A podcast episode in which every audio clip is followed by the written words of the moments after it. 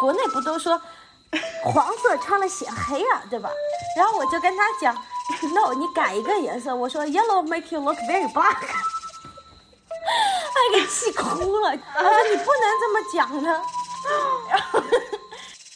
这里是 Five Lake for Sea，我们邀请生活在世界各地的朋友们，以创作者、设计师、异乡人这三重视角，跨越时区来沟通、分享，并产生碰撞。话题围绕但不限于海外生活、技术和艺术，希望能带给你来自五湖四海的陪伴和故事。哎，大家好，大家好，欢迎大家来收听我们五湖四海的节目。那么今天这一期节目呢，是我找了两位小伙伴一起来聊聊关于我们在美国读高中的一些经历。啊，我是肥皂，来美国已经有。大概十二年这样子了，在美国高中读了四年，然后换了两个高中，有在私立学校读过，有在一个叫做特许学校的这样一种高中读过，然后到时候可以再跟大家一起就是延展一下这方面的话题。大家好，我叫 Wendy。嗯，然后我来自上海，现在在波士顿读大学。我是初中毕业后来美国读高中的，然后我和这个 肥皂 是同一个高中。高中我们都是在加州 San Diego 读的，大学就来了波士顿。Hello，大家好，我是一哥，现在在美国应该算是第六年了。呃，我是从二零一七年那个夏天开始在洛杉矶读高中，从十年级开始，然后。二零二零年的八月底来到印第安纳读大学，专业是社会学和传媒。我希望这一期跟肥皂还有温迪的聊天，能够让大家更了解我们三个人在美高的点点滴滴、酸甜苦辣。那我很好奇啊，大家都是怎么做出这个呃，我高中就想要出国读书的这个决定的呢？嗯，就我其实当时想出国。我觉得那个时候不不大是我的决定，我更多的是就是被推着走的，是我爸爸妈妈的决定，因为他们周围的朋友都把小孩送出去了，或者很小就搬到国外去了。就比如说假期我们出去玩的时候，就会看到他们小朋友就是放假嘛，就觉得哎，他们怎么比我开心那么多？我记得当时看到美国的那个他天天打网球，然后我当时就觉得美国饭很好吃，因为我觉得那个那种什么自助餐那个肉都很多，橘子水什么可以就是一直无限的喝。我当时唯一的想法就是外面更开心，就是我初中的时候。嗯，来美国参加了夏令营，我恰好参加的不是那种学术夏令营，是那种就是大学体验，然后偏玩的那种。然后他就是大家都大家都住在就是大学的宿舍里，然后每天上那种很好玩，就是名字听起来很高级，什么宏观经济、什么商业 辩论，就这种课。但是其实都很好玩，就比如说老师让你给给给朋友之间互相卖意大利面，或者什么做野外生存，然后。然后去跟大家讲我在树林里学到了什么，就是这种。然后我就觉得哇，好开心。然后下午就划船，然后去野餐，还那个钓松鼠，就是拿那个树枝，然后拿一根线，然后就站在草地上钓松鼠。然后我觉得好好玩。就上海读书只能去上补习班嘛。当时想出国，纯粹就是因为我觉得这里的生活更好玩，然后这里吃的那个分量更大一些。我觉得我爸妈当时的决定是因为他们觉得国内的教育不是很适合我。因为我妈是老师，所以她就是比较关注就是教学这一块。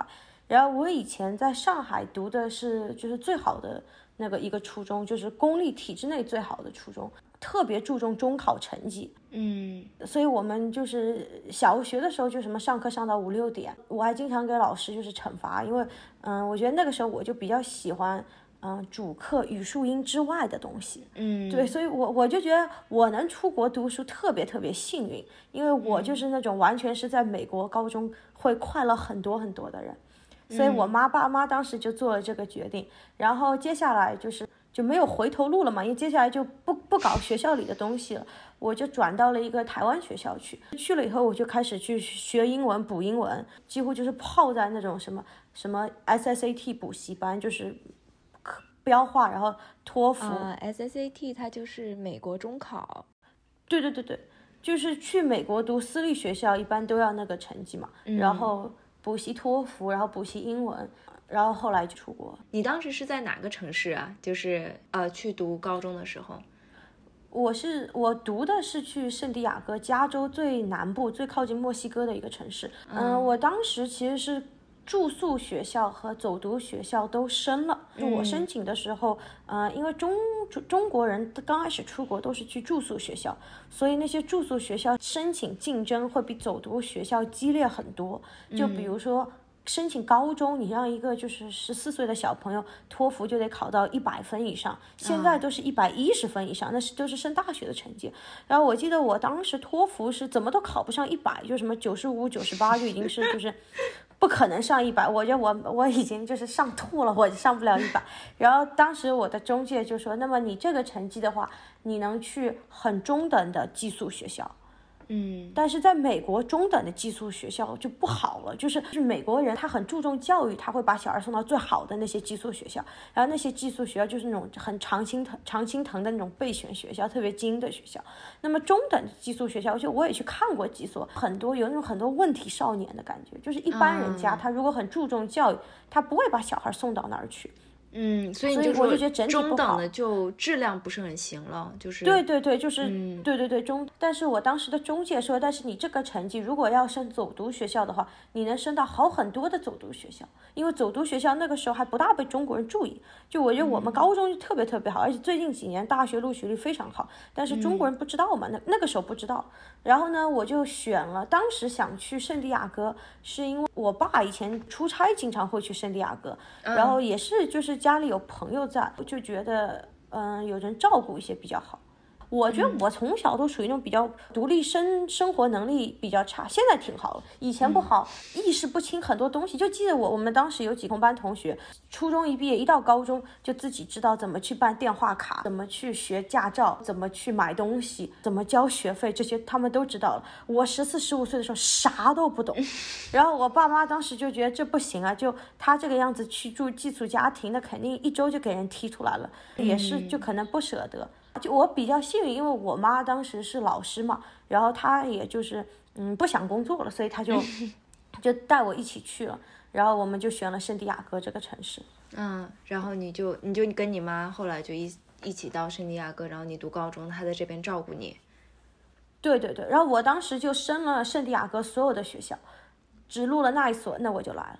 哎其实我升了两遍，我去年就是。不对不对，我升了三遍。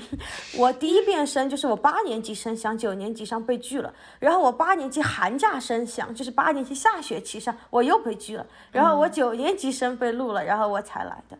对，但圣地亚哥是我爸妈选，因为他们觉得圣地亚哥是个很舒服的城市，又是科技很发达，然后景色又很好，所以他们就选了那里。嗯，全美最美丽的地方。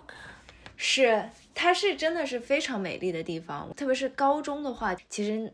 城市舒服还挺重要的，对我感觉我跟 Windy 还挺像的，就是我当时因为感觉大家都是那么小，其实，在初中毕业以后做这个要不要出国的决定，对于任何一个孩子来讲，可能都有点过于早了，就是可能没有任何一个小孩子在那个年纪有足够的成熟，或者是自己的想法，说我一定要去出国，很多时候都是可能是父母啊，或者是身边亲戚朋友们觉得说这样子好，然后就会做这样一个决定。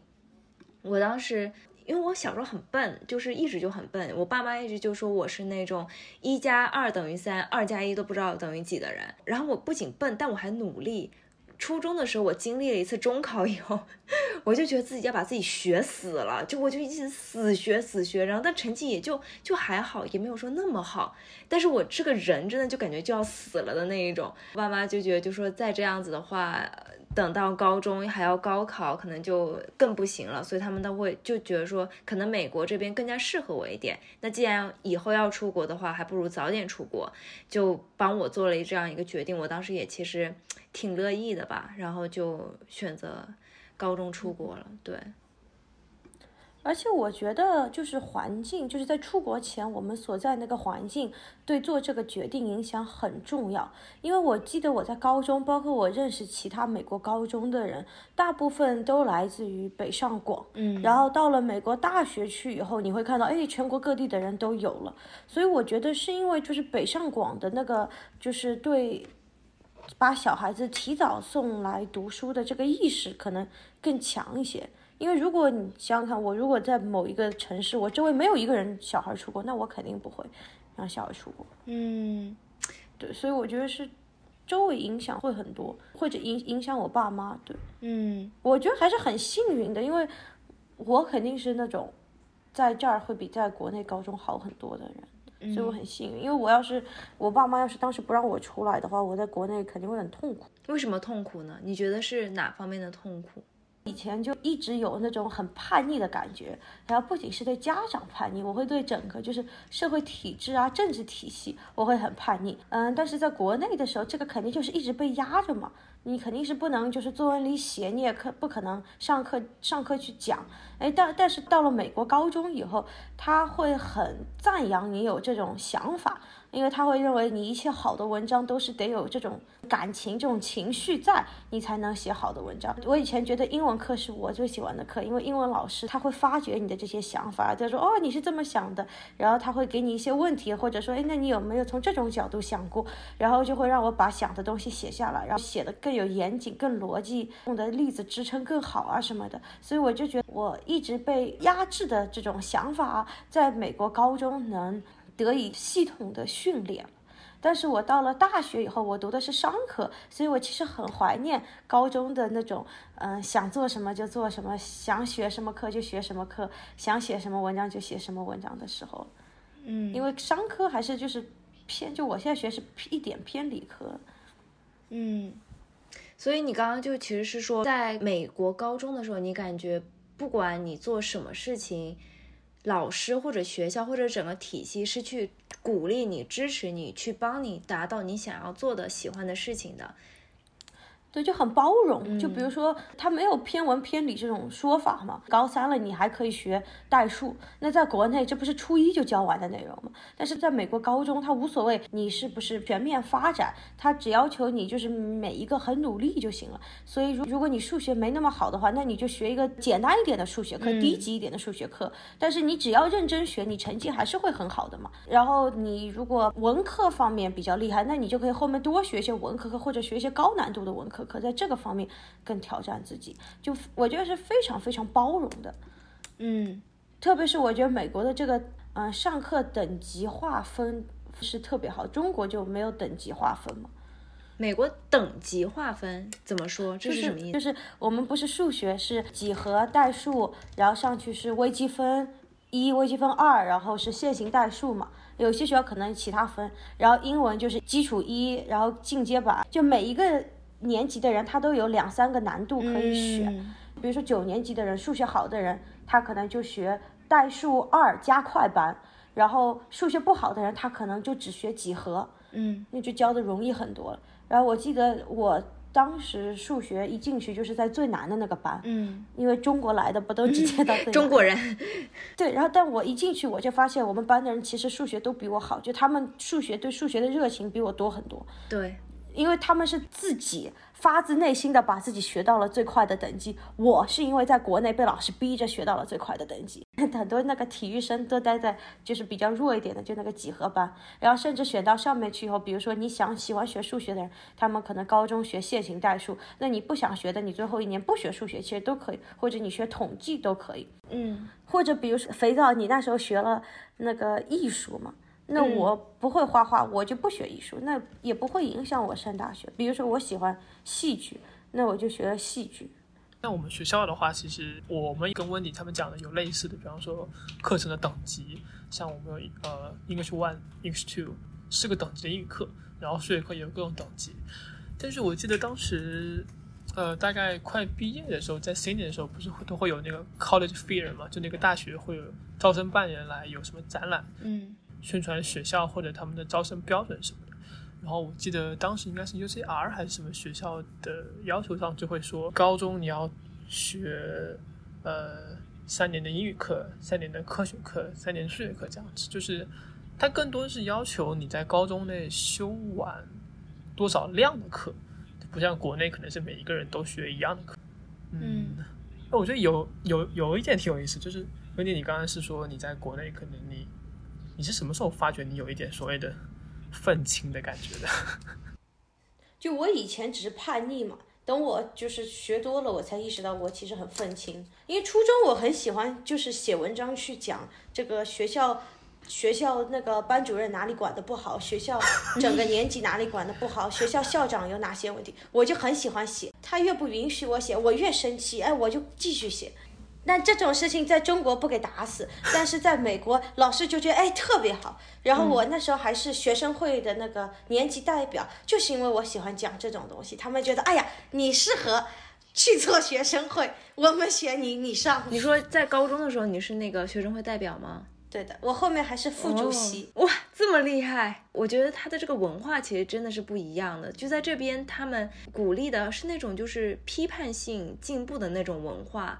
他们会把所有的大家的不满啊，或者是批评，都作为进步的一个动力。然后他们也会鼓励你去开展这些学习以外的东西，然后去有更多的就是自主的能力去发起一些活动啊。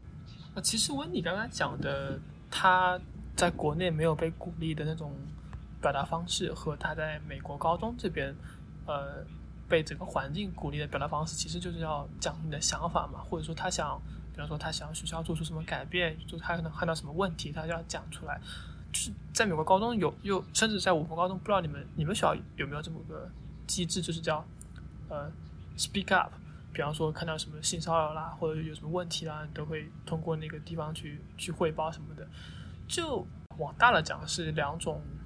社会的区别就是在于你要怎么去反馈问题，你你你要怎么去进步。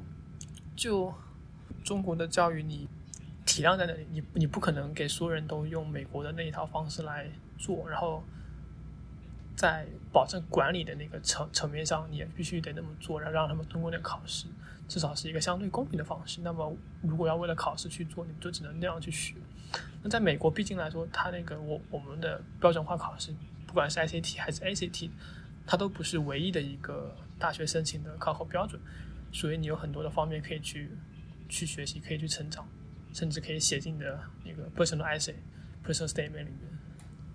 嗯，其实就像你说的，中国很大，中国人很多，所以高考可能是唯一一个比较相对来说公平的方式，去让每个人得到呃平等的教育资源和机会。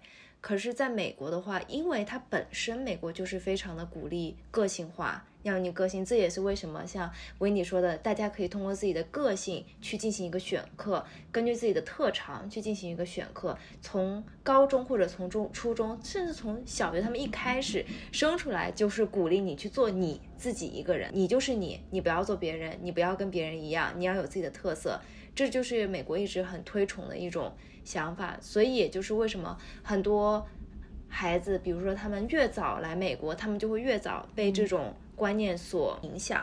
嗯，我再补充，就沿着你讲的再补充一点，就是因为我不是每年暑假都回国，然后我会去看我国内同学，他们都在那种国际学校读，然后教的东西也都是就是国外的课本嘛，所以我就比较我们学习，包括他们授课的内容。然后我当时就觉得，嗯，我很幸运，我能在美国读，因为我觉得美国当时我们学校里的老师，他不是为了期末考试或者为了那个 AP 就是达标考试去教的，他是真的为了他的这个学科去教你的。嗯，我记得印象很深的，就比如说我当时的化学老师是 AP 化学老师，他非常非常严格，然后他是按照。嗯，就是那种科学家的方式训练。虽然我们一个班可能只有那么两三个人，以后大学去学了化学，那应该是我上的最后一节化学课了。但是他们每他就是每一个都是他几乎教我们的时候，他都会说以后就是做实验就是要这个样子。然后经常就比如说我们写实验准备仪器的时候，他就会说以后搞科研就要这么做。比如说我们写实验报告。一步一步写的很仔细嘛，然后就是他很严格的要求，我们要按照这种方式去写，这些东西都不是答题的，就是我按中国思维去想，就是很多什么我为什么做这个实验，然后我准备的步骤，呃，化学反应，然后结果是什么样的，在国内好像都没有，国内就是哎填公式或者答题，但是这个是要写个完整的报告，我当时就觉得这些很多很多余。我妈妈当时不是在那陪我，然后她以前是教生物化学，然后她就很震撼，她就哇塞，你们。高中就这么教了。我妈说他们那个时候是研究生的时候才这么教的。他们就是大学四年专业课，甚至大学毕业后的那个专业课，他们都都没有这么学。反正是到很后面很后面了，然后他们才开始写报告的，然后当时大家都觉得很痛苦，都不会写。我妈说，甚至国内现在很多医生，他们写的报告也都很差，因为他们小的时候他不培养你写报告，因为国内以前的那些课，他是为了考试为目的，他不是为了让你成为以后成为一个医生，成为一个科学家做的。嗯。对，就啊，还或者比如说 AP 物理的时候，每一个实验我们都会去做，而且是每一周都会做两三个实验，然后有的时候下课后还要继续去把它做完，就做两三个小时，测测测。我记得当时我们做最基础的一个球砸到那个中心去，然后我们就要砸很多次，要测很多次，电脑才能把那个轨迹记下来，然后我们才能用电脑记下来的轨迹的那个公式去测嘛。但这个就很花时间，然后我记得很清楚，我寒假回国，然后国内一个国际学校也在教，而且是非常好国际学校也在教这个，但他们这个实验就没有让学生去做，他们就嗯直接告诉了学生这个实验的。原理是什么？结果是什么？公式是什么？然后大家记下来了。然后考试的时候考到这个实验的时候，就是个牛，它叫牛眼实验，就是球砸中牛的眼睛。就是这个实验的时候，他们就知道怎么写了。我当时就觉得啊，你们怎么就没有做？就是我当时做了两三天的东西，你五分钟就讲完了。嗯，这就是教学理念差距嘛。因为国内他们就很以结果为导向，因为考试的时候他只考你实验的过程和原理。那么他们就只教过程和原理，学生记下来就行了。但是在美国学校，那个物理老师他是希望你去做这个实验，希望你去测试，希望你参与到这个过程，就是整个过程是他是最看重的。然后他就会让我们花就是好多好多的时间去做这个东西。可能很多东西他考试根本不会考到，但这是对我们自己有好处。但我现在回想起来，我觉得物理课做这些测量的实验是我最喜欢的。嗯，所以你是非常享受这一个过程的，就是对对对，你没有觉得很无聊，或者啊怎么这么久时间啊，就你不会这样子觉得的，不觉得，因为很好玩嘛，你动手参与，然后那实验都是非常非常好玩的，嗯，而且我觉得这些东西是我能记住的，因为我现在不可能做跟任何有物理相关的东西，嗯，但是我我还是能记得当时做的那些测试啊什么的。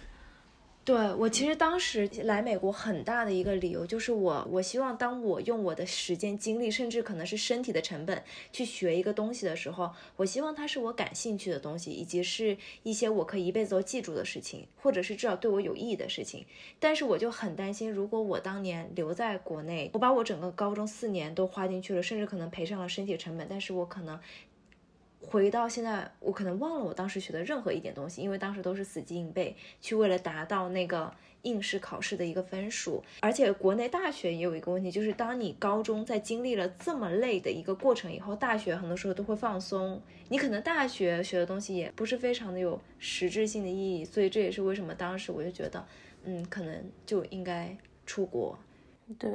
我觉得国内总体给我的感觉就是他们太注重目的了，这个过程他们会减少很多。就我现在是刚刚准备步入职场，所以我在这些实习的这些经历中，我就能感觉到，嗯，在做产品研发过程啊，就是在工作中各个方面，嗯，国内很多他都。这个过程他都跳过了，那么导致的就是他结果的产品他就没那么好了，或者没那么创新了。但是这个我觉得是在教育从小学、初中、高中就都能体现出来的。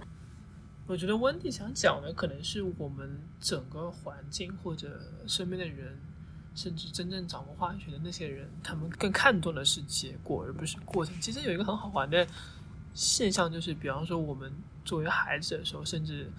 比方说，像肥皂在真正进入职场之前，作为学生的时候，呃，家长真正在意的是你有多少荣誉，你考试考多少分，你的 GPA 多少分。他们其实没有那么在乎你在那个过程中到底开不开心，或者你学会了什么。觉得你真正学会什么，才是真正你在那段时间里你获得的，而不是那个结果。因为那个结果，那我骗你一下，有意义吗？其实没有意义的。就我觉得这一次真区别就在于，像国内的话，在大学内也有。绩点系统像美国一样有 GPA 嘛？但是在那之前的话，都是以期末考、以期中考或者什么全市统考为指标的嘛。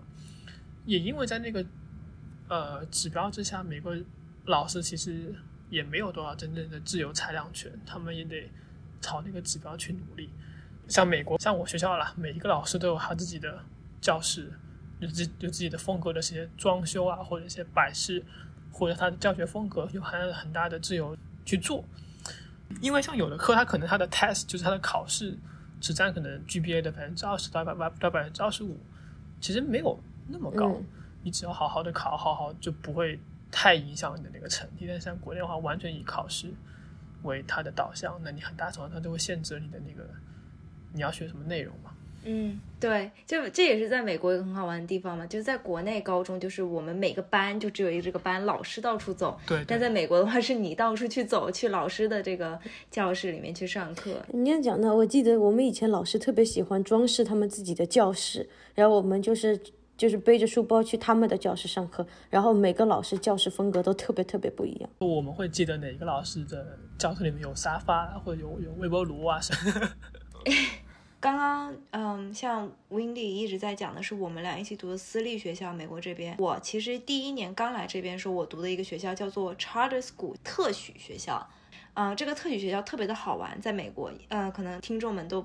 没有听到过这个学校，就是如果美国公立学校它如果办的不好，就比如它的表现特别的低，那这个学校它是会被公立学校是被关掉的。关掉以后呢，这个学校就可以由比如说州政府啊，或者是当地一些机构啊，或者是私人个人，他们都可以把这个学校接过来，那这个学校就变成了一个叫做特许学校的东西。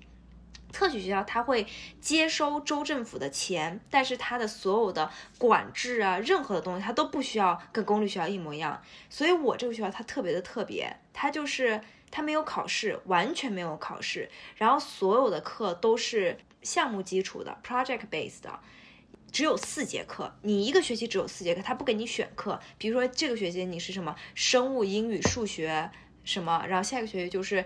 呃，化学、英语、数学什么，就是呃，西班牙语这样子，你不能选课的。然后所有人都是上一样的课，它也特别小，就是一个班的话就是十来二十个人这样子。我当时在这个学校的时候，最好玩的是，比如说化学课，我们的期末考试是演一个音乐剧，这个音乐剧就是大家一起写。一起创作，然后呢是科学怪人的音乐剧，也就是大家要唱歌，然后要一起把这个演出来，同时加化学的元素在里面，还有很多就是比比如说自己写小说，写那种 choose your own adventure，就是选你自己的这个呃冒险，就这种游戏，然后你要自己写一个小说去融入美国历史，写一个你自己的美国历史小说，他就会以这种很有趣的方式，嗯，来给你做项目，然后去给你期末考试。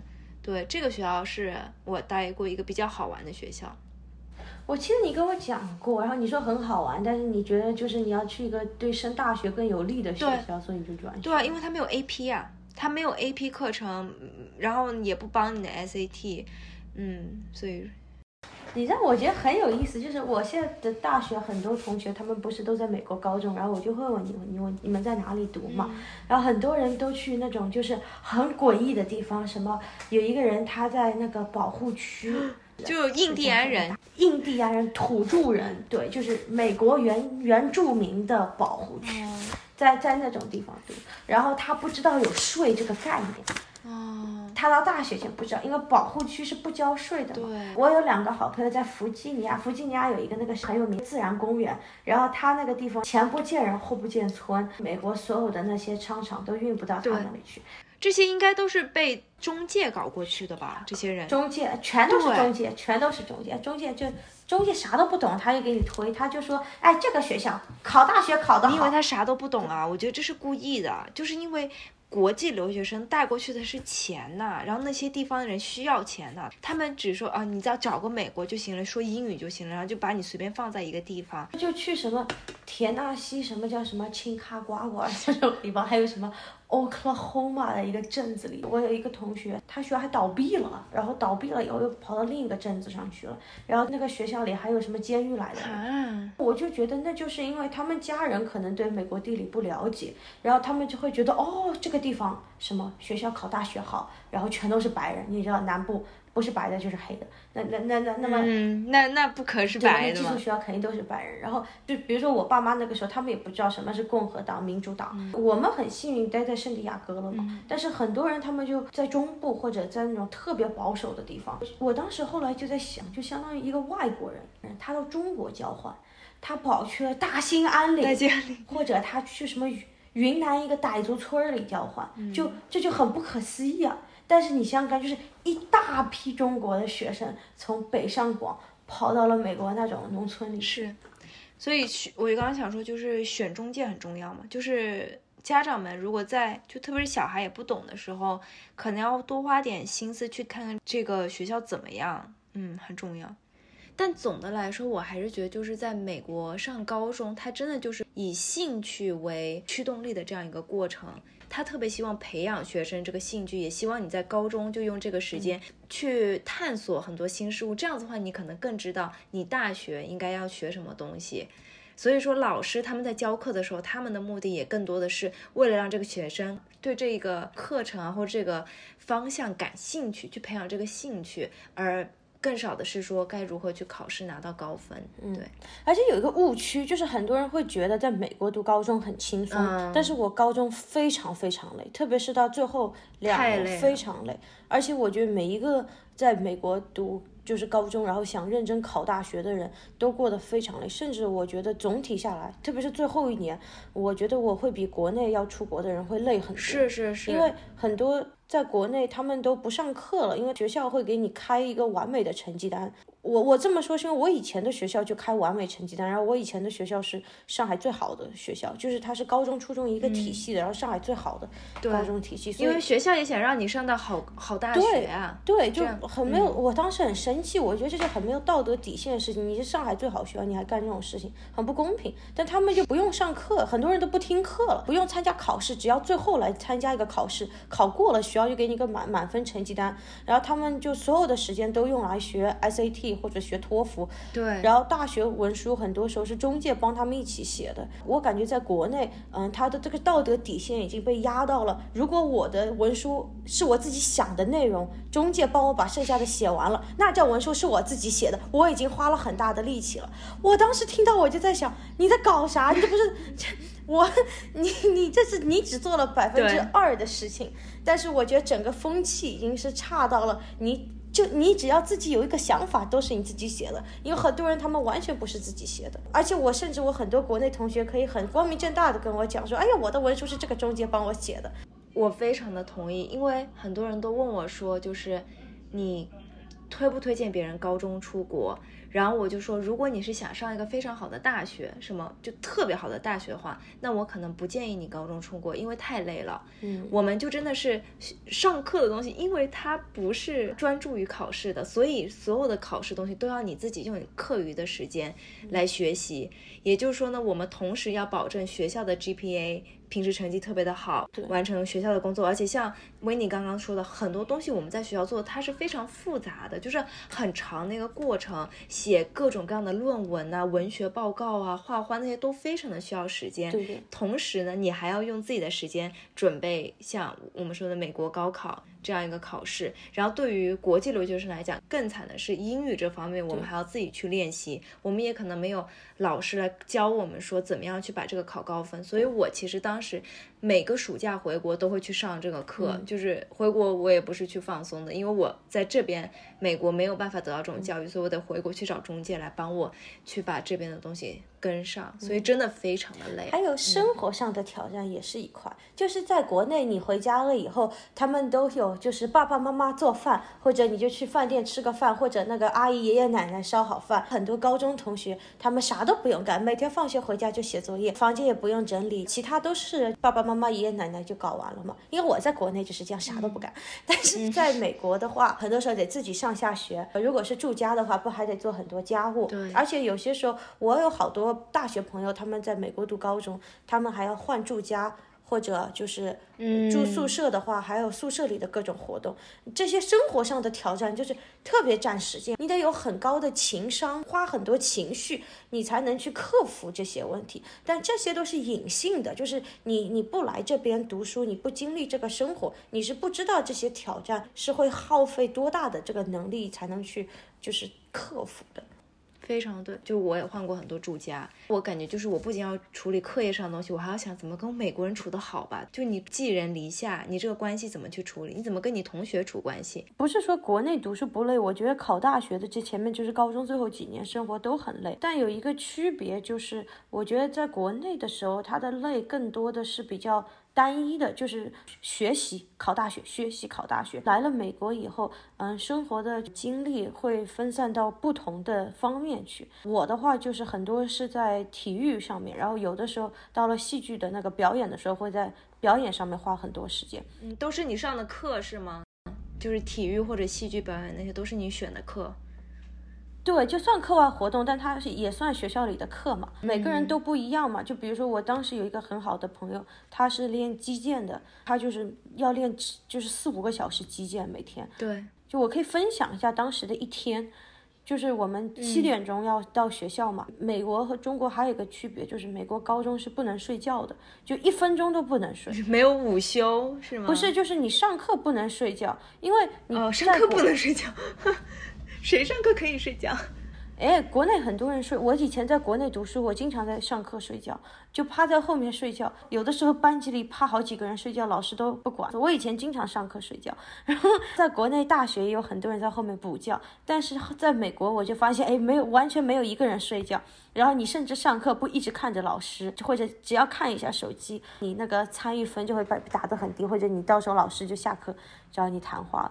但一般就是上课，我们记得我们是四十五分钟一节，课间休息就五分钟，中午三十分钟吃饭。高三最后两年高中，我们吃饭的时候都会做事情，就不大会坐在那里认真吃饭，经常就是拿了那种。快餐一样的东西，然后就跑去什么俱乐部的会，或者跑去找老师问题目。我感觉就是坐下来慢慢悠悠吃好午饭，休息一下，是超级奢侈，几乎不会有时间做的事情。下午就放学很早嘛，那个时候两点半就放学了。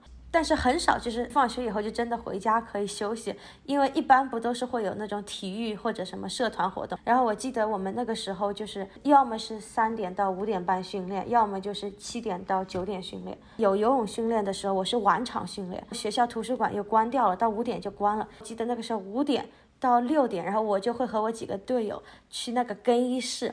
然后就趴在那个更衣室的那个椅子上写作业，就训练的时候就是训练到九点十点，游泳训练爬上岸我就已经走不动路了。我们那时候是天天训练，就是起码是两千米，然后有的时候有三千米。训练完就还要那个，因为是晚场，然后还要收水线。冬天就巨冷无比，因为冬天的水可以降到那四五度，室外，然后你得跳上跳下去把那个水线收掉。很多白人家长、黑人家长就等着，然后亚洲家长就会坐不住，然后就那些中国爸。妈他们就会过来帮忙一起收，因为我记得当时我妈还有另一个，就是也是一个。中国人他是那种美美籍华裔，但他爸妈就是北京人嘛，然后他爸妈就会觉得很生气，说小孩那么晚了还不回家写作业，要在那里收水线，冷都冷死，累都累死，我们赶紧去帮小孩收。然后我妈还有那个人是唯一会去帮忙收水线的。弄完回家已经十点了，就洗完澡，然后我就一边吃饭一边写作业，写到就是一两点再睡觉，然后就早上就是七七点要到学校里去。经常比如说就游泳比赛，游完一个项目当中有三十分钟时间，我们都会趴。趴在那个地上写作业，所以我当时回头看，我觉得我高中比大学抓紧时间多了，也累多。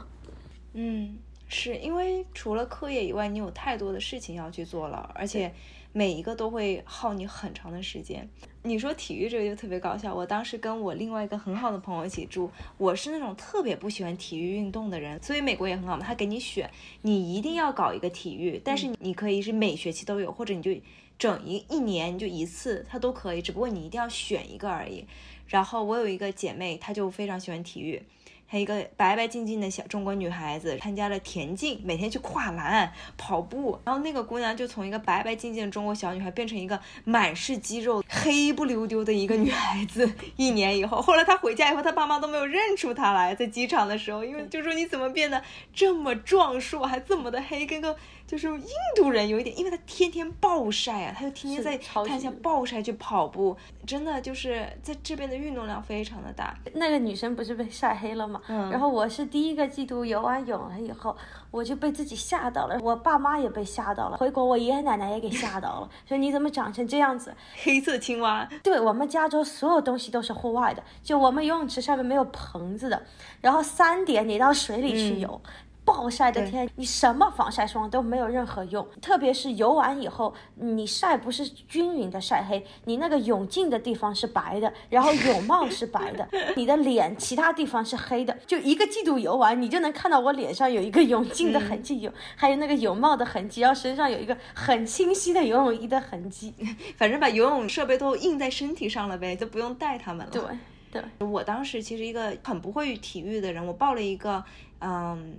排球，但这就很很 G G，就因为他们这边是非常的就是竞技体育嘛，排球也算竞技，但我又打的不好，因为我从来没打过，队员都是美国人，所以你就能感受到他们就不是很喜欢你，因为你要代表我们这个学校去比赛，但是你又打得不好，可是呢，教练又一定要把你放在场上，否则你太没有参与感了。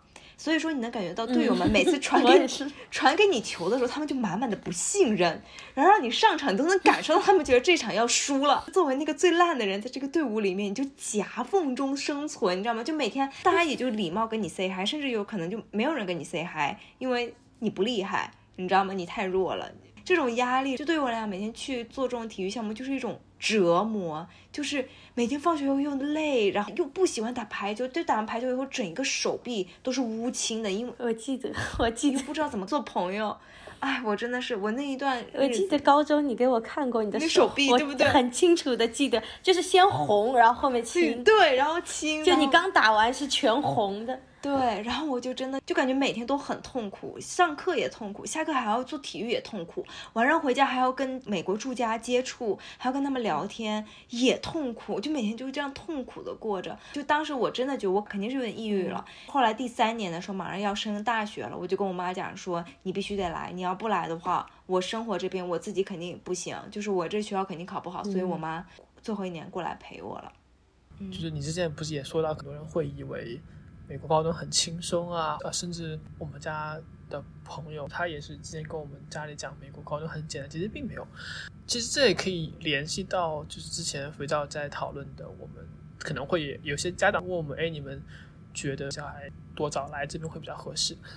我觉得要看你的目的和你能不能接受让他自己去发展、跟成长、跟适应。我是觉得我一个人在这边之后会有更大的成长的。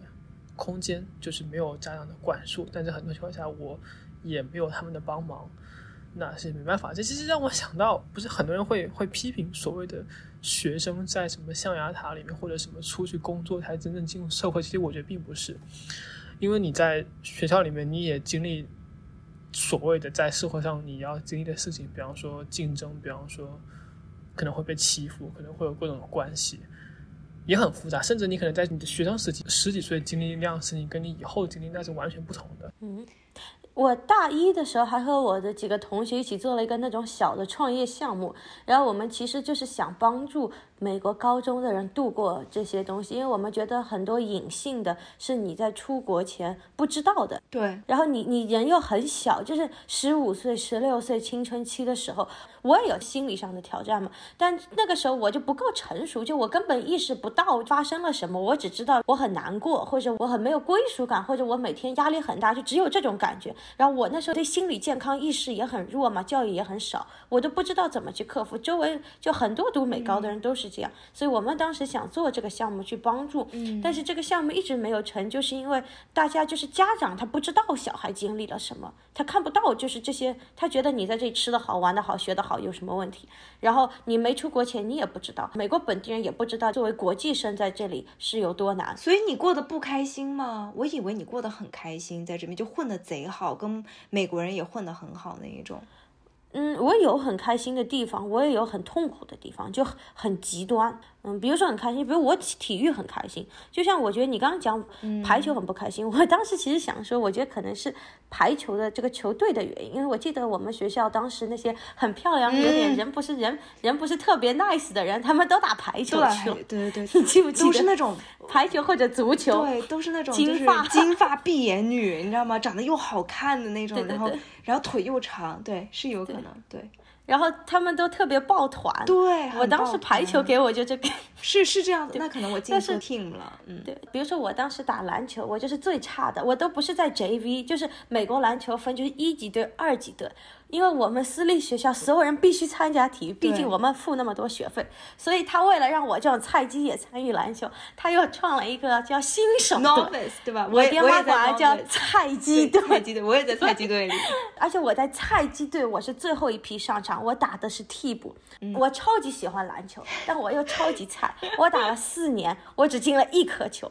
我第一年我都不知道往哪儿跑。当时我爸来看我比赛，我爸就觉得丢人现眼，因为没有家长会去看菜鸡队的比赛，大家都看那个一级队。对因为一级队的人，我们学校篮球那么厉害，我们一级队啊，现在有一个那个美国奥林匹克国家队的女生，就是我们当时篮球队的？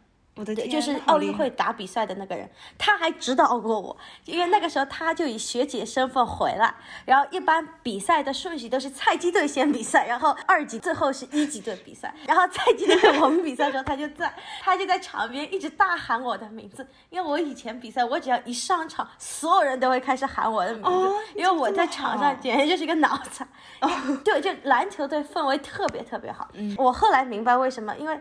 当时带头喊的就是坐在底下看的我爹，因为我爹当时看的极其生气，就是他虽然不打篮球，但他看得懂。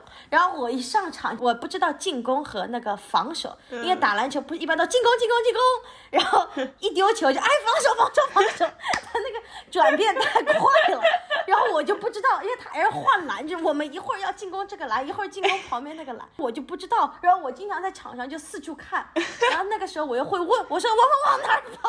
我们往哪儿跑？然后我还疯狂走步，就是你拿到篮球跑的时候，你必须要一边拍球一边跑。啊，对，我一拿到篮球，我就抱着篮球，我 就开始奔，然后裁判就开始吹哨，我就不看，大家都不动了，然后我就不顾一切的去上篮，然后这个时候全场都喊我的名，停停停停停，对，所以我以前就是。哎太逗了一。般就是我们的菜鸡队已经是必赢了或者必输了，就是打到第四个比分的时候，这个时候我就开始上场。就既然赢不了，还不如看场笑话，就是还开心一点。对对对，然后那些就是后面等待上场那些高级队的球员，他们都来热身了嘛。然后他们看到我就会觉得极其搞笑，就不知道我的，而且我跑得很快，就是我很卖力的跑，但我又碰不到球，我也像是个陪跑的一样。然后你知道，就是你你乱跑，然后你又不懂得怎么节省体力，你就会特别累。所以就大家很轻松打的时候，我整个人就是那种又累又要昏倒，但我又不断的在跑，然后大家就觉得特搞笑，所以 所有人都喊我的名字。哎呦喂，所以我就觉得这就是这就是只有在美国才能享受到的乐趣，因为在国内就女生像我这种打的又不好的女生就没有打篮球的机会了。但在美国，我还是可以在菜鸡队里 继续打。那个之前问题不是说你们有一个学姐是美国奥运会的那个运动员是吗？嗯，我们学校体育特别好，我记得去年的时候东京奥运会嘛，然后我关注像学校的一些 Instagram 那个账号，然后发现原来美国奥运会跳水总教练是来自于我们学校的，然后还有好多游泳的运动员也是我们学校。记得之前在家里看那个直播，听到来自 p l u m e n t 然后还蛮激动的。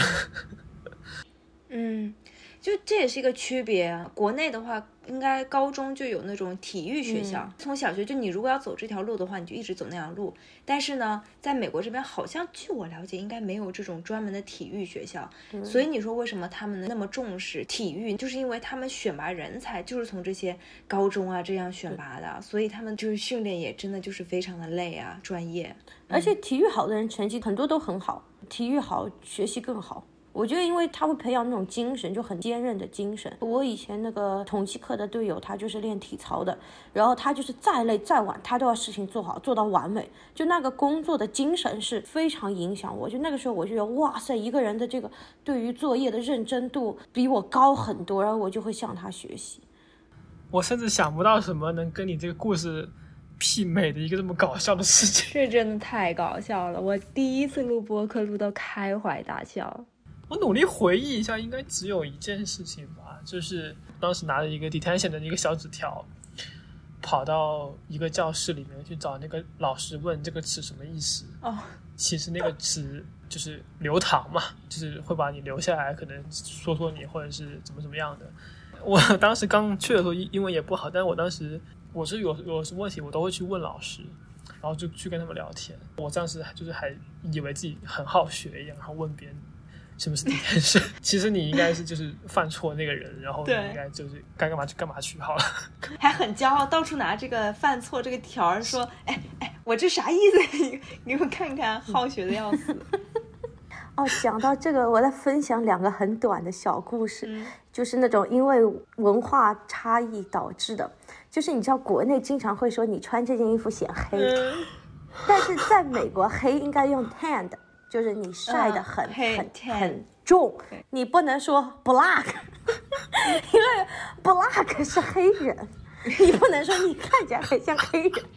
然后我当时我不知道这个肥皂你还记不记得？这个当时我们有个女生叫 Candle，我们年级一个女生也是篮球队，一个黑人，不是很记得。我当时跟她关系很好，然后呢，呃，她当时问我，她穿衣服就穿一件黄色的衣服嘛，国内不都说。黄色穿了显黑啊，对吧？然后我就跟他讲，No，你改一个颜色。我说 Yellow make you look very black。他给气哭了，直接哭着就震惊了几秒，气哭了。他说你不能这么讲的。然后。哦，真的哭了，但很对，就一下子就很伤心。我们高中其实对黑人不是特别友善，因为我们大部分都是白人。对，就我们高中很白，对，我们高中很黄，都是中国人，黄种人。那你说他 black 了以后，你怎么去就是解决这个事情呢？因为这件事情其实挺大的。我被老师拉去谈话了，我经常被这个事情被拉去谈话。就那个时候，我高一高二的时候，老师认为我是极度种族歧视的。他觉得我天天发表种族歧视的言论，这可不是一个什么好事情，是不是好事情？就那个年级主任经常他他又不能直接跟我讲，因为我真的不知道。就我真的给他解释，我说他就是显黑，我又不知道 tan 的这个词怎么表达，而且我是那种表达欲特别特别强的人，我不会因为就是我感觉这个事情不应该说，或者觉得不知道该怎么说，我就不说了，我就会一定去表达这个事情，我就经常。不小心讲特别种族歧视的发言，我不是数学课跟就同一个黑人，对，他就经历了我很多伤害，而且他跟我关系好，所以我，所以我那些种族歧视的言论都是对他讲的，我好像到第三年才对他平等。还有什么？你快说。对我，他一直告我状，跟我关系也一直很好。他当时跟我一节数学课，因为他特别努力。然后我姐当时就说：“你们这个数学班是就是全年级当时是属于最难的课。”然后我姐说：“哎，那你们课怎么有黑人啊？”因为我姐没在国外待过，就她一直在中国，她就说：“哎，那黑人数学也那么好？你知道中国很多思维都觉得就是黑人没那么聪明，就是嗯嗯，很多那个传统思维都，我爷爷奶奶也这么想。”然后我当时说不不不，他很努力的。然后我第二天跑去就跟我那个那个朋友 Candle 讲，我说哎 Candle 你知道吗？我跟我姐讲你在这个班里，我姐感到很惊讶。我姐说大部分黑人学习数学都不行的。Candle 就给气哭了，经常被气哭。然后对的，然后他姐是讲他妈是白人，他爸是黑人。然后他的那个肤色遗传了他爸，但是他讲话就是正常的人讲话。然后我以前还问他，我说那个黑人饶舌歌手讲话都很吞字，然后，然后都那种什么 What's up, bro？什么呀，homie？就这种词。我说你怎么讲话不这样呢？然后我当时就。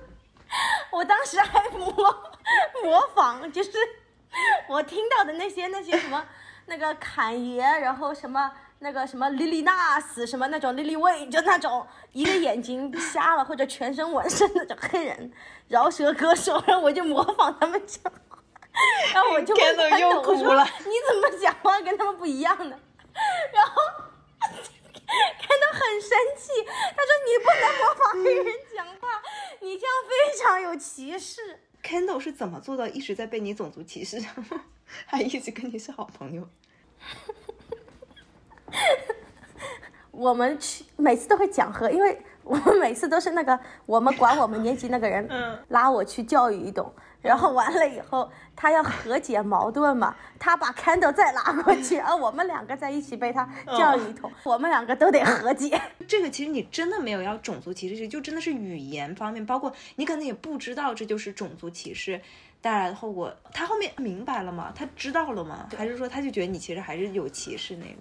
他后面知道了，对，因为我觉得是这样子，就是就比如说我们以前学校有歧视亚洲人，然后他会这样眼睛这样拉长，就是嘲笑眼睛小嘛，有人这样做过？有人这样对你做过吗？有，就是就我们年级是有，嗯、或者就是说哦，模仿一个成龙或者什么功夫，就这个其实也很歧视，因为凭啥我是中国人我就会武术呢，对吧？我记得有几个人他们讲的时候，他们是故意很恶意的去讲，就是你知道他是故意在讲这个事情的，但是我。跟他讲，我是一本正经的跟他讲，所以他也知道，就是就是他后面他也能原谅我，因为我不是充满恶意的。但是你知道，在这个大环境里，人家一下对你讲这个，你第一反应还是会很难受的。嗯，别人这样子对你做小眼的时候，你当时什么反应啊？我就感觉不开心嘛，但我当时不知道这是种族歧视，就是我现在我就可会马上骂他，然后我要去举报这个人了。但我高中不知道嘛，而且我们高中其实有挺多种族分裂的，当时没有意识到，现在回想起来其实挺多的，我觉得。为什么我没有感觉到？但我觉得可能因为我一直都处于边缘性人物，我从来都不知道任何的事情或者感受到。因为我觉得咱学校很小嘛，我们是 K twelve，就是从幼儿园到十二年级都有，所以说很多人他们幼儿园就认识。嗯，呃，但是在美国，如果能从幼儿园读私立学校一直读到高中毕业的话，他们很有钱。对他们是属于非常高收入的人群。那么在美国，那这些人群大多数是白人，不是黑人。然后我们学校的黑人大多数是拿奖学金来的，半奖或者全奖。嗯、所以说就是学校贫富差距很大。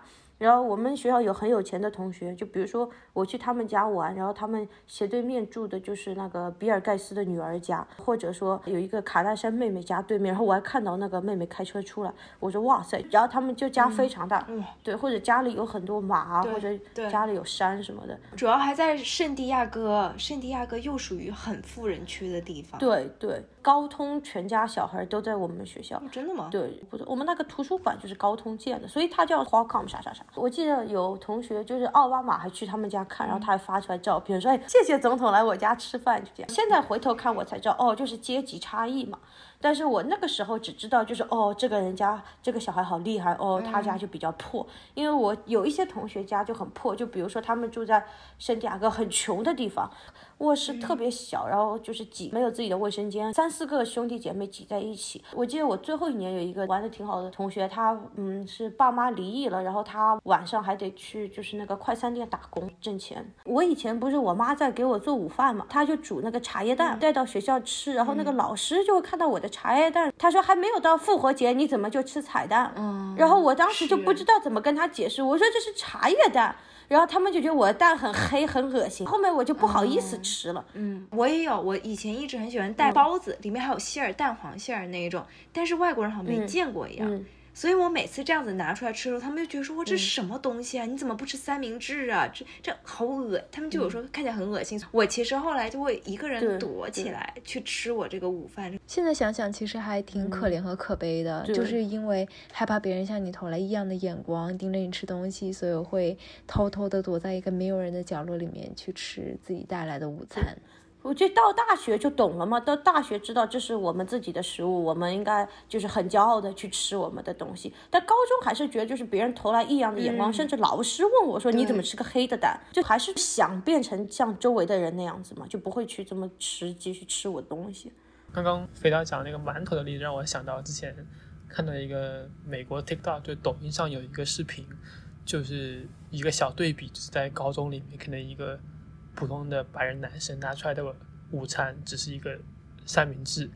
但对面的一个华人中国人拿出来了好多东西，什么汤啦，什么肉菜都会，然后 一对比就是另外一方显得特别落魄。其实还蛮有趣的，因为你们的食物在那个大环境看起来是比较不同，甚至你们到后来会怀疑自己是不是不对的那一方。但是现在反过来，哎，就是难道他们吃的那会比较好？也不一定。嗯，还有就是我觉得。在美国读高中，每个人的那个经历都很不一样，因为它取决于学校。很多人，比如说他去寄宿高中，或者我有一个好朋友，他去了一个体育大校，然后里面很多那种什么欧洲过来搞体育的人，每个学校的都不一样，所以搞导致每个人的这段经历也很不一样。我们旁边有一个公立学校，到 Torrey Pines。你还记得？就是里面全是中国人。我记得里面一个年级有五百个中国人。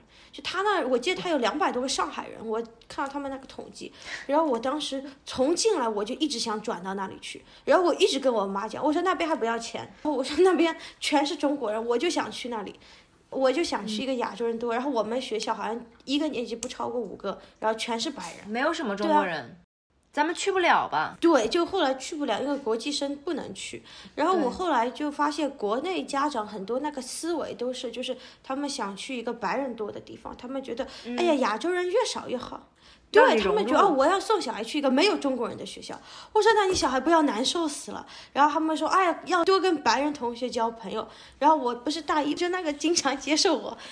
不小心 种族歧视言论的那个黑人朋友嘛，自从他知道我其实不是真的种族歧视哈，我们关系后来越来越好，越来越好。然后我的在中国的这些亲戚，他们就很不爽啊，他们就觉得你怎么最好的朋友一天到晚拍照跟个黑人拍，然后又打又黑，天天跟个黑人拍。我们那不是还有很多墨西哥人，因为我们不是离墨西哥近嘛。我还有个朋友是个墨西哥人，又矮又胖，长得跟个地瓜一样。然后我我的那些亲戚就觉得，你们学校那么多又漂亮又白的女生，你的朋友怎么都是外挂外挂猎枣，外挂猎枣，就是这样。对，我就觉得你让一个很小的年纪人突然间到一个全是白人的地方，就这个其实很难融入的，对小孩心理冲击很大的。就是这样。我在想，为什么会跟很多亚裔，比如新加坡人、印度人好朋友？因为我觉得是因为他们家庭理念跟中国家庭理念会更像一些。对，物以类聚，就是这个样子的。就一定要改变自己的一些东西去跟外国人融入吗？其实我觉得不需要，过得开心是最重要的。但是同时。你说家长他们想的有问题吗？其实也没什么问题。花那么多钱让你来美国上学，不是让你天天跟中国人待在一起说中文的，对吧？就我有一个好朋友，他就很极端，然后他就变得很讨厌外国人，他就一定要保留他在国内生活方式，就没有任何外国朋友。然后他就变超级讨厌美国，沉迷于游戏。后面他又开始打校气，去了一个很烂的一个学校嘛。然后他去完 State School 后，他就回去当保安了。啊，真的吗？对，因为他一直健身，他 他很帅，就因为他不能跟周围人交流，然后他又是男生，他又沉迷于游戏，然后当他不沉迷游戏了，他就开始健身，然后但他也不学习，他跟当地社会断掉了。他回国了以后，他那个大学太差了，找不到工作，但他一身那个肌肉很很很很好看，然后他就去当保安了。不当个模特也行啊？为什么当保安呢？他不是那个咱们小区门口的保安，他是那个迪丽热巴保镖。保镖是吗？对，保镖。你你为什么说跟保镖是保安？保镖知道这事儿吗？不是安保公司。It's a difference between a security and a safeguard。安安保安保。哎，我笑死。其实刚刚我都没有怎么讲话，是因为当你们两个在聊你们学校的一些体育活动啊，北大要参加的排球啦，温迪在参加的篮球，我都没有什么可以讲的，因为我们学校并没有这种要求，就是就正常的每每一年都要上体育课，这样跑步啊，然后或者像呃飞盘啦、手球、篮球、羽毛球都有在去玩，甚至会去做一些健身项目这样子。真是并没有要求做运动，所以我就没什么跟你们去聊那些话题。但我突然想到，温你不之前讲，你可能在学校被以为是有种族歧视，其其实你可能没有那个本意去做那样的事情。我觉得是对中国学生来说是个蛮普遍的事情。你要说中国没有种族歧视吗？其实并不代表我们大多数人都是汉族，或者所以同一个民族就没有种族歧视这种事情，就只是因为我我们不习惯。但本质上，我们很多传统概念是排外的，甚至像很多像广东地区，应该会听到过外国人叫“鬼佬”，是不是？就是以前对对外国人那些呃侮辱性的称呼。像我你讲的，我们可能会以为像黑人智力低下啊，或者他们学习不好，都是一些偏见。但是我我们没有那么意识到，其实这这是一件很很严重的事情。直到我们到这边，可能还发现，哎，原来。美国人他们会这么重视这个事情，甚至我们在这边是作为一个真正的种族上的 minority 少数主义的时候，也会去关注这些事情。因为我其实以前在真正来美国很多年，或者真正在美国生活之前，也有对黑人一些偏见，比方说觉得他们很可怕啦，觉得他们可能呃不友善什么的。但我觉得现在国内其实已经开放很多，嗯，就举一个例子，就举紧身裤这个例子，就是瑜伽裤子。我记得就是我刚来美国的时候，我从来不知道有这种黑色紧身瑜伽裤，因为我以前都喜欢穿那种就是运动短裤。然后我到了我们学校，发现所有女生都穿黑色紧身裤，我当时就觉得这种穿着我很不能接受，因为在国内穿的都会更保守很多嘛。我也不是那种特别特别时尚，对穿搭就是特别走在时尚前沿的人，但是我又是一个很不喜欢穿的跟大家不一样的人，就我很希望能融入嘛，你知道就是。十四岁、十五岁的女生一想到融入，那么第一点就是想哦，我要穿的跟大家都一样。然后我记得我刚来美国的时候，第一天、第二天我就很慌张，我就跟我妈讲说：“你得赶紧带我去买衣服，赶紧带我去买衣服。我这些衣服我都不穿了。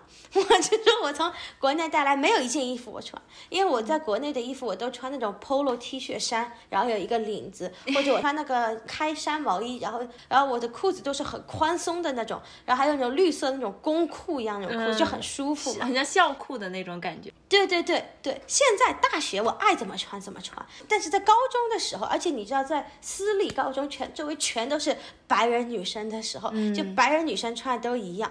当时先流行白色的 Converse，后来流行白色黑色的 Adidas，所有人都穿那个，然后所有人都穿黑色的那个紧身裤，然后上面穿一件那种吊带衫，到冬天穿一件卫衣。加州女生奇怪的穿着就是喜欢。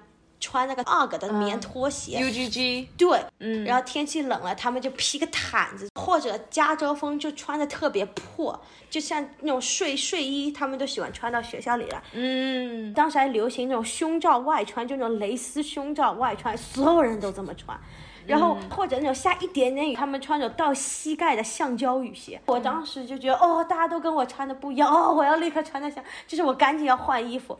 然后我就拉我妈去商店买衣服，然后我就说我要这些这些这些这这这些，因为我就想哦，周围人都是穿这些衣服，我就要这些这些。然后我妈就很困惑，我妈说你从哪里就突然间想要买这些你以前从来都没有穿过、没有见过的衣服？我妈就很当时很反对我穿个吊带衫。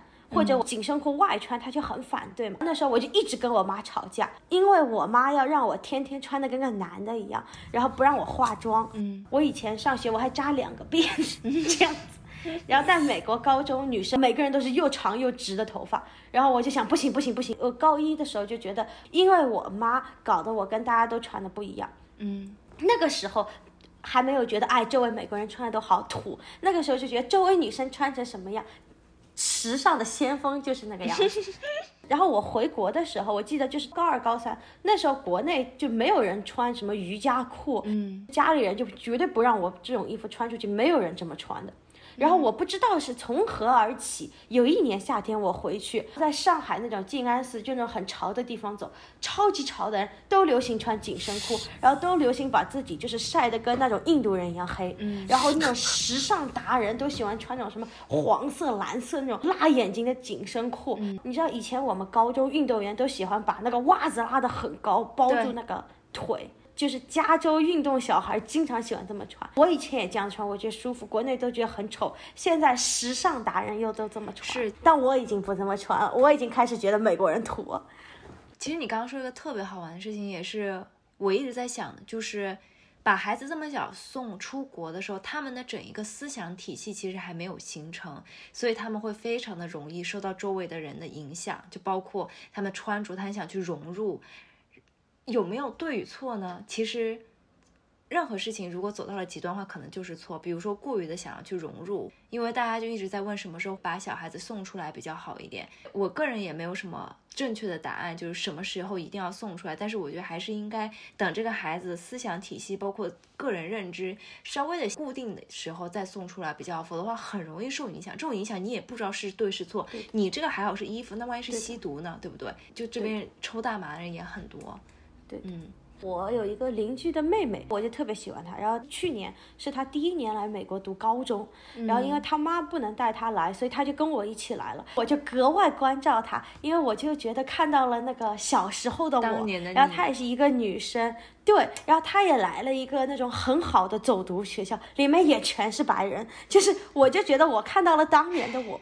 然后他就是到他们跳舞季的时候，美国高中一年好几个舞会，那个舞会就是那种大家穿的很好看，然后女生都穿爆高的高跟鞋、爆紧的裙子，然后进去以后就灯一拉，然后就开始放那种音乐，然后大家都开始动次打次、动次打次，就这样。他就很慌张，然后他就问我说：“哎呀，温迪姐姐，我要穿什么？我完全不知道该穿什么。”然后我就。特别特别懂他，嗯，因为我当时就是，就我很在乎交朋友，社交对我而言很重要。我不是那种心理强大的，不要朋友我也可以活得很好。就如果大家不喜欢我，我就会很伤心。我就承认我内心比较弱鸡，但是那个时候舞会的时候，我就很担心，我不知道穿什么。然后我国内的裙子都是很可爱的，就我国内裙子上面印那个喜羊羊灰太狼，或者或者那种公主裙，就是我的裙子是这样蓬起来的。嗯，但是在你知道我们高中的时候，每个人都穿那种紧身裙。然后晚会裙巨高，对。然后呢，我妈又是很传统的，就是我在交朋友上的一座大山就是我妈。然后我妈就不让我去穿那些裙子，不让我穿高跟鞋。我妈给我买了一双平跟鞋。然后我说，所有人的跟都是这么高，我穿平跟鞋；所有人的裙子都是紧的，我是蓬开的。然后我还有个那种泡芙袖，就就。很不一样，但我又不想穿紧身裙，因为我觉得就是不舒服，就是穿在里面不自在。但是那个时候就没有人知道我作为一个中国女生刚过去，我有多不自在，多困惑。整个舞会的这个流程，就我完全不知道。但我知道的是，我的那些跟我在学校里一起上课玩的朋友，他们都自己在玩，我一个人在跟我妈吵，我不要穿那个裙子。就感觉很 left out，就是怎么讲，很就是被孤立，有种没有融入进去，嗯。对对对对对对对对，当时这个对我而言就是生活里最不开心、最惊慌的地方，让我最没有安全感的地方。当时我那个邻居妹妹跟我这么讲，然后我赶紧给她打电话，我说哦，你可以在这些网站上买裙子，然后我就跟她讲，我说你周围的同学可能每一个都穿的像去站街一样，但是你不一定，你你你如果不想就是疯狂挤挤胸，然后疯狂什么秀屁股，你不穿这些也不要紧，就是我觉得我我就跟她讲，我说你穿的舒服。是最最最最重要的，因为那个时候我高中没有人跟我讲这些东西。刚刚 Wendy 说那个舞会，其实在美国，呃，特别是高中这边有很多日子是很特别的，特别多。比如说我们有睡衣日，我记得当时就是大家都穿睡衣来上课，这个我也很生气。为什么？妈妈又又不让你穿睡衣了？对，因为睡衣日他们都穿很时尚的睡衣，我。我穿我一直从小到大穿的那种睡衣，穿的睡衣。但是美国睡衣是没有人会穿丑的睡衣，那个女生都穿那种吊带衫，然后乳沟放在外面，然后穿那种很漂亮的睡衣。我穿那种我奶奶给我搞的睡衣，我也总是就是 我很认真的去做每一个特殊的日子，但我都发一发错。还有什么万圣节日啊？呃，舞会还有什么别的日子是比较？还有那个 twinning day，双胞胎，我是和那个黑人 twin 了。然后我大一也跟他讲，我说咱俩不能 twin，咱俩肤色不一样。就我现在看电视剧里那拍那种一个中国小孩刚来美国，童言无忌，然后讲乱七八糟东西，我看了我都觉得拍的不真实。我说他们就应该问问我，请教一下我，当年如果真正一个对种族歧视零概念的人会讲出什么样的话，能讲的我都讲了。双胞胎日，不好意思，我不能跟你办，因为我们颜色不是。我说你你比我深那么多，就是这看起来不是对啊，就是双。双胞胎，我不得找个亚洲人 啊！我还说他像土豆，我想起来，他打球不是很壮嘛？然后，然后国内不都说什么小豆包、小胖墩？然后我就跟他讲，你长得像个土豆。我说其他女生长长的，你宽宽的，这些我都快忘记的发言又回到了我的脑海里。就你懂我当时为什么？就是 我很想表达，所以我会把我用中文想表达的话都直接翻成英文表达出来。嗯，你真的太可爱了。但我感觉现在就是在工作的场景，我也会这个样子。就工作的英语非常的好，但一旦到生活那边时候，可能有些东西表达不出来。但我觉得工作以后，特别是大家也成熟了，他们也会有更多的包容性，去包容你。就是你是外国人呢，你不容易啊，这是你的第二英语，他们会理解。而且我一开始也会跟他们讲，就如果我说错了，都告诉我。但是的确在那个年纪，然后大家又两方都是非常的懵懂幼稚的时候，然后就会有很多种误会。我很开心你们俩到最后还是朋友，对，这真的很难得。我觉得无论如何，就是来美国读高中，每个人走什么样的经历，但是通信都是你得在一个很小的年龄去一个嗯不安逸的环境，因为你就脱离了家里，脱离语言。然后脱离同龄人的环境，住宿其实也是挑战。如果是住家的话，那就更大的一个挑战。我觉得最难的不是学习这样的东西，因为国内也有教国外的课程，国际学校教的都其实都差不多了。现在，但是难的是那些就是。生活上不能量化，你真的只有体验后你才知道的。嗯，但是我是心里其实很感激这段经历的，因为我觉得无论它给我带来什么样的改变，它一定是一个正向的，因为我是在克服了一个挑战，我肯定是跟我自己的这个本我更接近了。就是我经历的越多，我懂得就越多嘛。无论怎么样，最后它都是一个正向的经历，我觉得。嗯。我当时来美国，其实第一年是住外国人住家，但他老婆是中国人。我来圣地亚哥就是因为这个住家，他以前是我在国内的一个外教，后来他开始做这边东西，他把我带过来，然后我就跟他一起住。因为他老婆也是个中国人，所以我觉得还行，就是也比较的熟悉一点。虽然还是会有些生活的不方便，比如说，呃，他家有个很小的三岁孩子啊，然后包括我跟我朋友两个人挤在特别小的一个房间里面。然后他们对我们也很严格，他对我那个朋友更加严格一点，他会不让我朋友出去玩，因为他不想接送他。包括我那个朋友不是要去做体育什么，每天搞得很晚嘛，然后他就会给他脸色看，嗯，就不想去接他之类的，或者让他自己走回来，他真的会这个样子的。那我当时就没有经历这些，因为我每天就准时回家，嗯，然后我第二个住家那个是一个纯美国人的一个住家，因为我换学校了嘛，换到跟 Wendy 那个学校去了。那个住家是白人男女，以及他们有两个巨巨帅的帅哥儿子。嗯，对，那两个儿子我怎么不知道？对他们其中有个儿子长得特别像贝克汉姆。我晚点会这期节目也会把我怎么不知道把照片放到那个博客里。你咋不早点告诉我？问题突然兴奋起来是吗？不是哪一个女的听到帅哥不兴奋？你知道吗？当时在年级里面，我一直是小透明，没有人理我。结果有一天，就非常突然的，我们年级里最好看、最 popular、最有名的一个女生，突然把我拦下来，就说嗨。她就问说：“你是住在 Travis 他们家吗？”然后我就说：“啊，是啊，我是。”在他们家住的，他们是我们的 host family。他说：“你可以把那两个男生的电话号码给我一下吗？我特别想认识他，我可以去你家玩吗？之类的。”我当时就说：“哇，原来这就是帅哥的魅力呀！让年级里最受欢迎的女生都想来跟我交朋友，因为想来去我家玩。”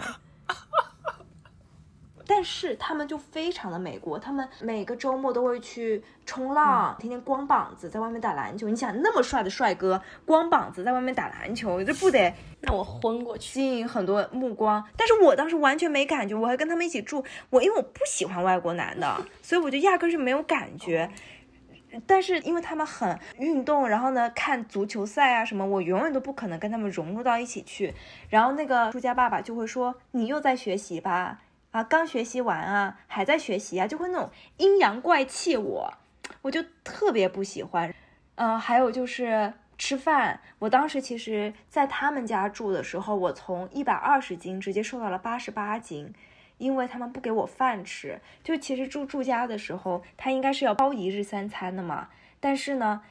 中午我就会自己就是做个三明治，或者是吃馒头嘛，就带去学校。然后他们俩，他们中午就出去吃大餐。然后晚上，因为他们中午吃了大餐，晚上回来他们就说：“哦，今天晚上吃简单一点，就吃沙拉吧。”所以我基本上一天我就是一个馒头和晚上的沙拉，就是这个样子的。我就说这有点太少了。然后他就说：“哦，那你自己做。”但自己做后，我说：“那你可以带我去超市嘛？”他们也不带我去超市。我也没什么社交，因为如果我要有社交的话，我一定要跟他们讲说你能不能载我去，但是他们不愿意载我去，包括就是接我放学，有时候这种交流也会很尴尬。比如说人家就是每天下午三点去，但是如果你突然有这种呃活动啊，或者是你要参加什么体育，你变成五点你要去跟人家讲嘛，那人家又不不乐意了，那你打乱了我生活节奏啊，你怎么不早点跟我讲啊？就有很多那方面的压力，让我觉得说这个日子过得真的是小心翼翼的，就。特别的惨，然后我最后我要离开他们家的时候，我当时有很多东西，我马上去上大学，去西雅图上大学了。然后我当时家里的那个房间里东西，我说我能不能放在你们这里一个暑假，等暑假末的时候我找人寄去西雅图。他们说可以。结果我到了机场以后，我马上要上飞机了，飞回国了。我朱家妈妈给我打电话说：“你东西太多了，这不可能给你留的。我们已经全部帮你呃扔到了那个 driveway 房子前面路边。”他说：“你赶紧叫人来取。”他就这样的讲，然后我就懵了呀，我我这怎么叫找人叫人取啊？然后后来我就花钱在圣地亚哥论坛上找了一个人，中国人，然后帮我去连夜把这些东西放到了一个仓库里面，就这样，就是。就整一个的这种经历就特别的不好，哎，当时。就我高一结束后，我不想跟我妈住，因为我太难过、太痛苦。然后我就想转住宿学校，但我又觉得圣地亚哥没有，当时没有住宿学校，我想留在圣地亚哥嘛。然后我就说，那我要不去住家？我当时就去问了一下，就我们年级那几个中国同学的住家的过程。然后我就听怕了，我说算了，我还是不敢，因为他们当时我记得有一个人，就 Evelyn，他的住家是 Uber 司机，然后他他们每天都不在家。然后他们家什么吃的都没有，就全是空的，因为他一天到晚都在外面。然后他离学校两个小时，放学后不能参加学校里的活动，因为他的住家要立刻把他接走，不然就不能来接他。对，住家好坏参差很多。嗯，而且还有个很有意思，就是当时我记得我们圣地亚哥很多住家家庭是很穷，然后他们需要呃，对，需要这个钱。对对对，但是。国际学生就是当时我们年纪的人家里不都很富裕，然后爸妈就是都是照顾的很好嘛，很不适应突然要干那么多活啊什么的，然后一下子你到一个这个人家去，然后你要像当保姆一样，还要带小孩啊什么，然后很多人都不适应。对，但我周围也有，就我大学有好几个同学，他们跟朱家关系也挺好。怎么说？我现在也跟我朱家有联系，就他们不是我的。敌人不是说就永远不联系那种，但是的确在那一段时间，我过得的确没有很快乐。嗯，我自己还当时因为他们不带我出去吃饭，我就坐了两个小时巴士去吃自助餐，然后两个小时巴士自己回来，就有这种经历，就一个人吃自助餐。那跟你们比起来，我在我们那个住家受到的。所谓我认为的委屈，真的是九牛一毛，就是不不值不值一提了。我现在想起来，其实没有什么真正的很大的不好的事情。他们他们家一般是奶奶做饭，周末的话，他老婆会做饭给我们吃。我们一般可能会不会一周左右去 Costco，像牛奶、面包什么，他们都会一起买，我我们都可以一起吃。如果是别的东西的话，我们自己想买就自己拿钱去去付就好了。饭肯定都有，然后都吃的还蛮不错。就是，呃，确实，比方说我们那个时候放学时间是三点十五左右，因为我还有跟另外一个呃，我们家的朋友的孩子跟我住一块，也是去一个学校，所以他们当时得一块接回来。所以我如果一般有什么特殊的安排，我要不就自己后来坐公交车回家，要不就打五本回来。但有些时候我实在没有钱，我就自己走回家，然后也 也没有麻烦他们什么的。这个就其实还好，不是很大的，因为我学校离家也没有特别远，开车可能十分钟。唯一是他们有意见的，可能就是我之前可能 C 年的时候都快毕业了，交了个女朋友那个时候，然后 带回家被嗯。好像被他们家女儿发现了，然后跟他们跟爸爸讲，然后叔叔过来跟我讲说，哎，这个事情不大好啊，就是叫我以后不要这么干了，然后就嗯，就那一次，对，其实其他之后他没有管什么事情了，就更多像放养，对，嗯。像偶尔像吃什么肯德基啊，或者像吃什么大餐都一块带，甚至住家还带我们出去玩过好几次，比方说去像 Vegas 啊，或者去国家公园什么的，对吧？嗯，我当时第一个住家，就我那个朋友，还带我跟我妈、我朋友、我朋友他妈，然后他老婆、他两个孩子一起，就是租了一个很大的，就开最大的那一种房车，然后我们从圣地亚哥开去了三番，就是 road trip。那个我觉得还是很好玩的，对，就也是有好的经历。啊，我们家也有那个房车，对，嗯，我们家是那个叔叔，一般就自己就住在房车里面。我记得有一回，啊对对对，叔叔，对对对对对对对，因为家里没有房间，anyway，然后，呃，然后我们那个时候，我记得有一次我们坐在卡车上，然后拉的房车去刷刷去国家公园，然后里面像沙漠一样，在住帐篷，然后跟其他朋友一块出去玩，然后吃烧烤。我刚刚突然想起来一个很好玩的事情，就是之前有一回我们全家去 Vegas 看演唱会，看的是周华健的，然后去的所有人里面，包括我，呃，我的一个学弟就是室友，还有叔叔和他老婆，还有他三个女儿，只有我跟那个叔叔喜欢听他的歌，然后其他人都完全无感。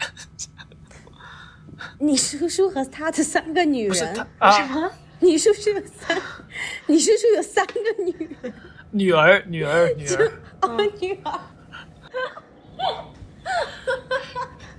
叔叔在这边这么开放，我听成，我听成了你叔叔和他的三个女人。我真 不好意思，继续。时间晚了，我 我控制不住。也录了这么久了，非常的感谢大家。三位主播讲一下自己在高中的生活，有好有坏，反正有开心的地方，有不开心的地方，有抑郁的地方。希望可以给大家带来快乐吧。这期节目，特别是维尼小姐姐分享的分分享的故事，简直是太好笑了。哎，可惜可惜大家没有看到肥皂那个仰头大笑的样子。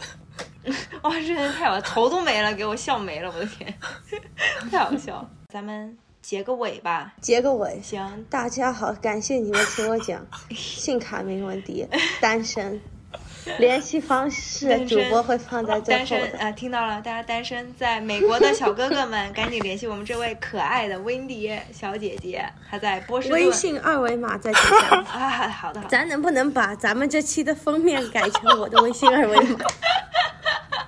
看来是很想要找找男人了，我的天。